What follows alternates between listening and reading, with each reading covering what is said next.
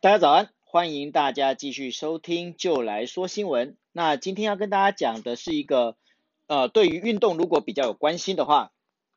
应该会比较想知道的一个新闻，也就是二零一九年四月十七号的日本头条，在二零二零年东京奥运的网络抢票时间呢，以及赛程都已经公布喽。呃，在昨天，也就是四月十六号呢。二零二零年东京奥运组织委员会呢，他们已经公布了所有的比赛赛程的明细，其中包括就是路上竞技的，就是男女子的马拉松，总共九项的决赛时间。那这个时间呢，它所有的，比方说像在足球比赛呢，将会在八月七号以及八月八号的上午举行。另外呢，北美很热门的，包括男女篮球总决赛呢，也将会在配合北美的这个电视转播时间呢，选在上午举行。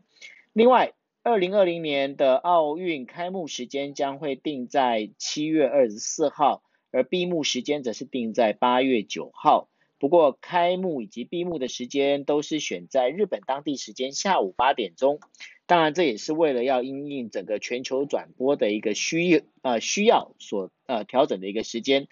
呃，比较大家比较关心的是另外一件事情，就是什么时候可以网络购票抢票呢？呃，现在二零二零年的这个东京奥运组织委员会呢，他们现在决议，四月十八号将会开设网络购票的网站。然后五月九号开始接受网络抽选以及登记的作业，所以呢，也准备明年要去看奥运会，东京看奥运会的朋友呢，可以把握时间，好好的试试手气。好的，这就是今天跟大家报的一个就是日本的头条新闻，东京奥运的抢票时间已经出现出来了，大家千万要把握时间，记得去抢票。谢谢大家，我们明天见。